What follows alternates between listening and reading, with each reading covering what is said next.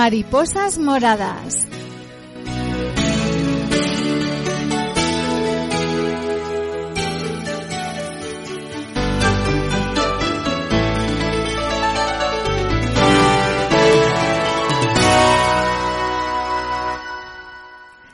Buenos días a todos, ¿qué tal estáis? Soy Yolanda Laguna y os damos la bienvenida una semana más a nuestro programa Mariposas Moradas en el que damos visibilidad a las personas que sufren lupus. Ya sabéis, es una enfermedad autoinmune, crónica y sistémica de gran complejidad que en España afecta a cerca de unos 100.000 personas. Y ya sabéis que semana tras semana y gracias a la Asociación de Lupus y Autoinmunes de Castilla-La Mancha, traemos a un especialista invitado a nuestro programa que nos habla de una cuestión concreta. Y hoy vamos a volver a hablar, ya lo hicimos la semana pasada, pero nos quedaron varias preguntas en el tintero. Hoy volvemos a hablar del nacimiento de la Sociedad Española Multidisciplinar de Enfermedades Autoinmunes Sistémicas, la SEMAIS, y la vamos a seguir conociendo mucho mejor de la mano de uno de sus miembros, los miembros de su junta directiva. Se trata del doctor Norberto Ortego Centeno. Buenos días, Norberto, bienvenido. Buenos días, Yolanda. El doctor Norberto Ortego, le conocéis muy bien, pero voy a presentarle. Es catedrático de medicina eh, y ex jefe de la unidad de enfermedades autoinmunes sistémicas en el Hospital Universitario San Cecilio de Granada. Además, es secretario de la SEMAIS. O sea, mm, mm, nadie mejor que él para hablarnos precisamente de la SEMAIS. Norberto, ya dijimos la semana pasada, hablamos mucho de de lo que supone la Sociedad Española eh, Multidisciplinar de Enfermedades Autoinmunes. Eh, según tus propias palabras, has dicho que en estas primeras reuniones de trabajo han supuesto, han marcado un antes y un después en las sociedades científicas. ¿Qué valoración puedes hacernos de estas reuniones que ya lleváis mantenidas? Bueno, pues la verdad es que eh, lo primero que hay que destacar es que la acogida por parte de los diferentes profesionales con los que nos eh, pusimos en contacto, el núcleo inicial de los promotores de esta sociedad, fue una acogida extraordinaria. Es decir, la, a, todos los profesionales en general, pues les pareció que era una, una sociedad que era necesaria, es decir, que, que venía a cubrir un hueco que no estaba cubierto, porque Em, hay lógicamente sociedades científicas para todas las especialidades que están representadas hoy por hoy en la en la SEMAIS, pero no existe no existía este tipo de sociedad. Con lo cual, hasta ahora todo lo que se ha podido ir trabajando pues ha sido pues digamos que miel sobre hojuelas en el sentido de que en un tiempo récord se han puesto en más, se han eh, hecho los estatutos, en un tiempo récord se han registrado los estatutos, em, en un tiempo récord pues se ha puesto en marcha ya alguna actividad y, bueno, eh, pronto tendremos ya nuestro primer congreso, eh, ya tenemos una primera reunión sobre lupus, es decir, quiero decir que ha sido una, una, un trabajar pues muy, muy sencillo porque era una, una sociedad que era pues muy muy esperada. Y, estoy seguro no segurísimo que va a dar muchos frutos en, en los próximos años. Seguro que va a ser así. Norberto cuántas personas integran la SEMAIS bueno, la, la SEMAIS eh, ahora mismo eh, puedo hablar de lo que serían las, los, los, eh, la junta directiva, ¿no? La junta directiva de la SEMAIS ahora mismo está constituida pues por una, una presidenta que es una la doctora Patricia Fando, que es eh, internista, que trabaja en el Hospital de Navarra. Hay dos eh, vicepresidentes, un, el, doctor Miguel Ángel González Gay, que es el jefe del servicio de reumatología del Hospital Marqués de Valdecilla de Santander, y el doctor Ricard Cervera, que es el jefe de servicio de enfermedades autoinmunes del Hospital Clínico de Barcelona. Hay el profesor Vicente Fonollosa Pla, que eh, es eh, ahora mismo eh, decano de, en la Facultad de Medicina de, la Universidad Autónoma de Barcelona, el profesor, Vicente Fonollosa Pla, pues es, es un presidente honorífico. yo soy el secretario, pero luego el doctor Lucio Payares, que es internista en, en, Baleares, en Son Espaces, pues es el tesorero. Tenemos la doctora Carmen Pilar Simeón Aznar, que eh, trabaja en el Hospital Valle Hebrón, es la directora científica y luego, luego pues tenemos una eh, tenemos un vocal de reumatología pediátrica que es el doctor Jordi Antón López que eh, trabaja en el Hospital San Juan de Dios de, de Barcelona o la doctora Isabel Bielsa que trabaja en el Hospital eh, Germán Trias y Puyol de, de Badalona, eh, Isabel Bielsa, no sé si he dicho su nombre, doctor Santos Castañeda, que es reumatólogo en el Hospital Universitario La Princesa de Madrid, o el doctor José María Cifián, que es neumólogo en el Hospital Universitario Marqués de Valdecilla, el doctor Josep Dalmau, neurólogo en el Clínico de Barcelona, la doctora Pilar Escribano, es decir, eh, que es eh, cardióloga en el Hospital 12 de Octubre, en fin, y así, pues hasta completar pues 13 eh, especialidades más la, lo que es la Junta Directiva.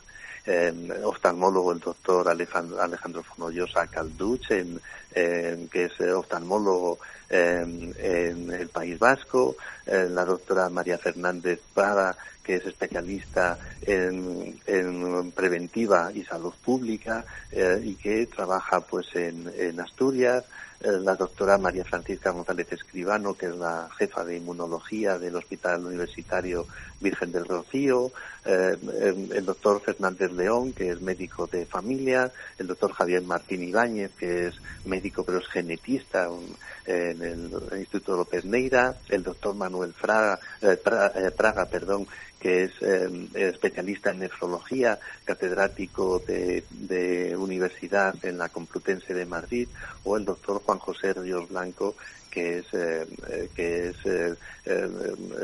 internista en Hospital La Paz de Madrid. Es decir, le, he comentado todos los, todos los, la junta directiva de la SEMAIS, que como ves está integrada por diferentes especialidades y además pues repartidas también por diferentes eh, zonas del territorio nacional. Eh, a mí lo que me llama la atención, Norberto, es que llevamos más de un año inmersos en plena pandemia, una pandemia que ha paralizado el mundo prácticamente y a pesar de, esa parálisis hemos visto que nada, ni siquiera la pandemia, ha detenido las SEMAIS y hemos podido asistir a su nacimiento. Eh, ¿Cómo te hace sentir eso? Ver que en un contexto en el que todo se veía paralizado, algo tan importante como es el nacimiento de una sociedad científica, con todo lo que conlleva, pues eh, no se haya no haya sido un proyecto que se haya visto perjudicado y paralizado, sino todo lo contrario, ha seguido en marcha y podemos hablar de su nacimiento. Bueno, la verdad es que vamos a ver, el, tema de la el tema de la pandemia ha sido tremendo, o sea, ha sido tremendo, es decir, que cuando llega el eh, impacta la, la pandemia, pues eh, ha sido impresionante y bueno, ya no hablemos de zonas como Madrid, ¿no? O sea, todo paralizado, las urgencias, eh, las UBIs, las plantas, toda la actividad. Pero la verdad es que enseguida, enseguida, eh, todo el mundo, todo el mundo, eh, pasadas por las primeras semanas, todo el mundo fue buscando, digamos, la manera de continuar. Había que continuar de alguna manera.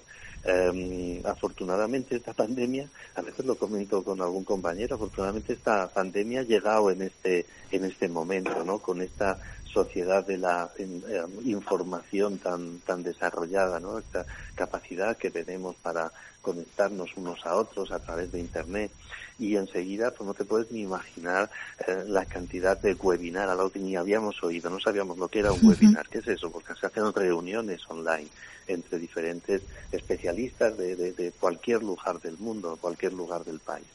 Y nosotros pues enseguida hemos eh, ido siguiendo, hemos seguido trabajando en, en, lo nuestro. Em, hemos creado, nosotros aquí en Granada, hemos creado durante la pandemia una asociación de pacientes, AUBRA, eh, surge esta asociación de médicos, pero es que se ha continuado, se ha continuado. El gran temor que antes comentábamos, hablábamos sobre la unidad de enfermedades autoinmunes del Hospital San Cecilio y el riesgo que ha tenido un poco de quizás desaparecer pues un poco porque sabemos que la pandemia se ha llevado todos los recursos, los recursos médicos se ha llevado una cantidad de recursos humanos y, económicos, ¿no?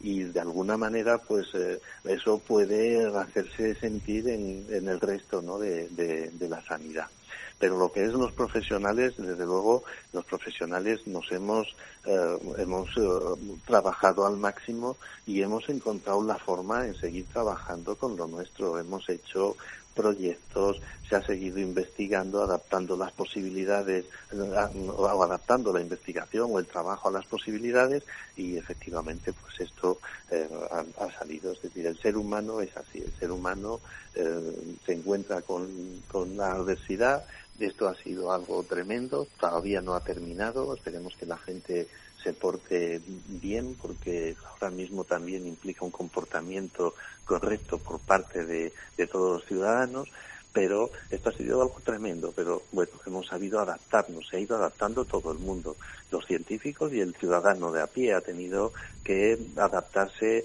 pues eh, todos en sus trabajos, algunos han mejor, han podido bandearlo mejor, otros lo han podido bandear peor, pero todo el mundo, yo mm, siempre digo que todo el mundo se ha ido reinventando. Hay gente que ha encontrado trabajos en cosas que antes que no podía, que antes no sabía, que antes y los y los médicos también. Los médicos hemos tenido que seguir con lo nuestro, hemos aprendido a hacer atención telefónica. No es la ideal, pero mucho mejor que no tener ningún tipo de atención es la atención telefónica. En algunos casos, sin embargo, hemos sabido que es una atención magnífica, por ejemplo, para enfermos que tengan que ir a recoger un resultado, que les cueste perder el trabajo, el, día de trabajo, tener que, y a lo mejor es solamente para recoger un resultado. Y hemos aprendido que mira que la atención telefónica o la atención online o por correo electrónico puede estar estupendo para todo este tipo de, de atención y que hemos aprendido a hacerla, pues oiga usted, vamos a sacar lo bueno, otra no, por supuesto, todas las primeras veces, todo tal, hay que hacerlo en presencia. Y esta actividad científica es, bueno, estaba ahí de fondo, esta este deseo de poner en marcha esta sociedad, bueno, pues se ha puesto en marcha y en, plena pandemia, por supuesto, se irá desarrollando y estamos como todos deseosos de poder hacer las primeras reuniones presenciales y las haremos no dentro de mucho, estamos seguros. Mm, ojalá sea así que muy pronto recuperemos la presencialidad. Eh, Norberto, nos has explicado muy bien que la doctora Patricia Fanlo es la presidenta de la SEMAIS. Aquí vemos a una mujer en un puesto de gran relevancia y en el campo de la investigación. Como muy bien nos has explicado, no es la única. Ella va a estar acompañada por otras cinco doctoras más que también participan en la junta directiva. Norberto, ¿qué perfil puedes dibujarnos del papel de la mujer en las investigaciones médicas y científicas y de su participación en entidades de investigación de la naturaleza de las EMAIS? Ah, yo creo que es fundamental, yo creo que el papel de la mujer es fundamental. Lo que pasa es que si me permites de alguna manera, yo no me planteo sinceramente que si es una mujer o es un hombre, me explico. Eh, eh, pero, pero bueno, si hay que hablar como es de la mujer, el papel de la mujer es fundamental. Eh, mira, nosotros en, aquí en, en Granada tenemos pues nuestro grupo de investigación y en el grupo de investigación pues hay mayoritariamente mujeres. Y, y, bueno pues eh, eh, creo que, que, efectivamente todos sabemos que eh, ha habido o hay problemas pues porque la conciliación familiar sabemos que a veces bueno, eso podrías hablar seguramente tú mejor que yo pero la conciliación familiar pues hay que favorecerla. Lo que no puede ser es que la mujer por, tenga que abandonar pues el, trabajo profesional si no quiere, ¿eh? si no quiere, pues porque tenga que dedicarse a, a lo que es eh, el, trabajo familiar, lo que, que, sepamos todos el compartir, ¿no? Los, los, los trabajos, pero la mujer es, es vamos, como compañera de trabajo eh, es, extraordinaria, yo creo que es, eh, vamos, y tengo que decir, casi casi prefiero una, una, mujer que, que un hombre a la hora de, de hacer este tipo de trabajo, porque son, cuando donde están las mujeres, son tremendamente competentes, ¿no? Yo creo que, que es una, una competencia, un trabajo pues eh, en igualdad y es como debe de contemplarse. Y lo que tiene que ser es que haya las facilidades suficientes como para que nadie ojo, no queriendo, si lo quiere, oiga usted, cada uno que podamos querer lo que y hacer lo que queramos, pero que, que no queriendo nadie tenga que dejar de, de trabajar en, un puesto de investigación, porque pues tenga que, porque no pueda hacerlo. No sé si me he explicado bien. Muy bien. Norberto, vamos a mirar a nuestro entorno más próximo, si te parece. Es decir, vamos a mirar a los países pertenecientes a la Unión Europea. Cuéntanos, ¿tú cómo ves cómo está España en lo que se refiere a la investigación y el conocimiento de enfermedades autoinmunes? Pues yo creo que en los últimos años el país eh, va, va ganando en va ganando eh, puestos eh, en el campo de la investigación. Es verdad que, que bueno, que quizá las facilidades no, no han sido excesivas, y, pero, pero creo que, que en, el, en los últimos años se ha ido ganando. No me sé decir cifras, decir tenemos tanto, no, pero ha ido ganando. Mira, te voy a contar, que a veces, muchas veces prefiero contar anécdotas para, que, para explicar las cosas. Eh, mira, nosotros comenzamos hace 16 años con la Asociación Andaluza de Enfermedades Autoinmunes, con la ADEA. Em, eh, nosotros tenemos un centro de, aquí hay varios centros eh, em, punteros, pero nosotros hemos tenido muchísima relación con el CSIC, con, un, eh, con el Instituto López Neira y con el, profesor Javier Martín, que forma parte de la juventud directiva de, de, de SEMAIS. Bueno, pues mira, nosotros eh, hace 16 años eh, montamos esta asociación y dijimos, bueno, pues vamos a intentar potenciar eh, investigación en genética de algunas enfermedades autoinmunes menos conocidas, por ejemplo, esclerodermia. Y, bueno, pues pusimos en marcha un primer proyecto, nada, con una, eh, con los miembros de, de, la DEA, un primer proyecto para estudiar sobre, en fin, genes de una endotelina, en fin, una genes en, en relación con la, con la esclerodermia.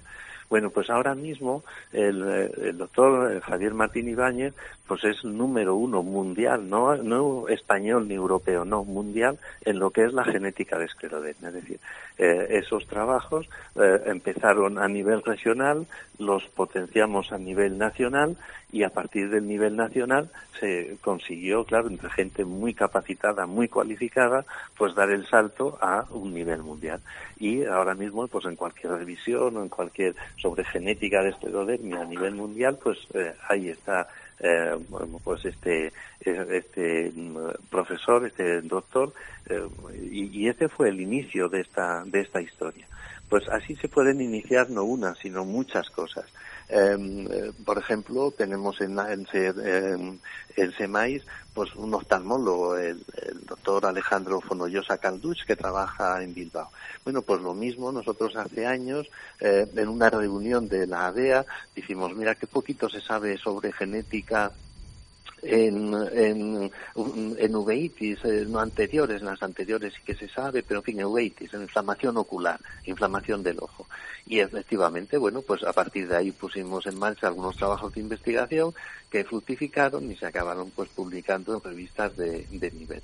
Quiero decir que este tipo de, de, de sociedades multidisciplinares dan lugar a, la, a, que se realicen trabajos multidisciplinares. Y los trabajos multidisciplinares son muy importantes desde el punto de vista, porque la pregunta era que qué, eh, puesto qué, o qué es la situación de España. Bueno, pues eh, los trabajos multidisciplinares son fundamentales para que sean trabajos que alcancen una relevancia em, eh, a nivel internacional.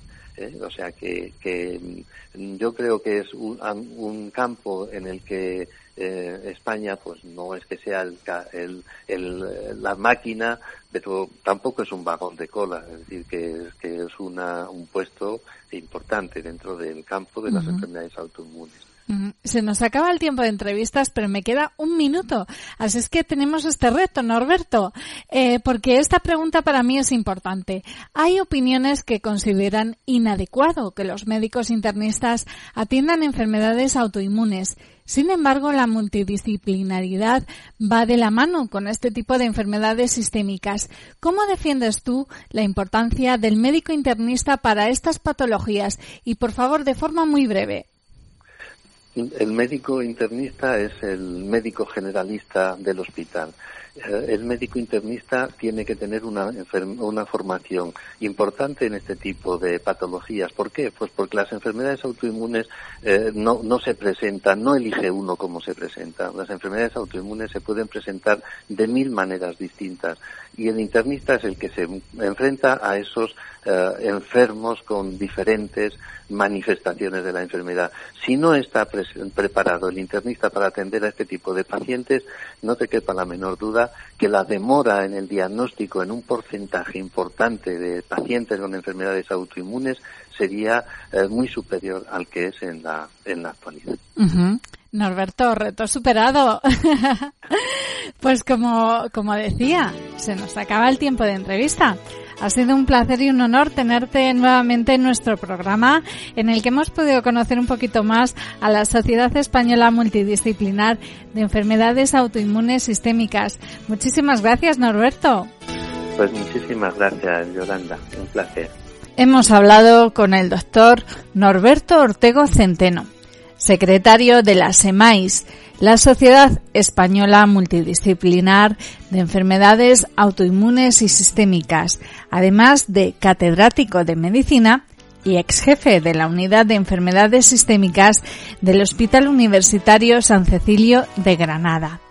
A ustedes, radioyentes, agradecerles la atención que nos han prestado una semana más. Me despido de ustedes hasta el próximo programa. Hasta entonces, sean muy felices.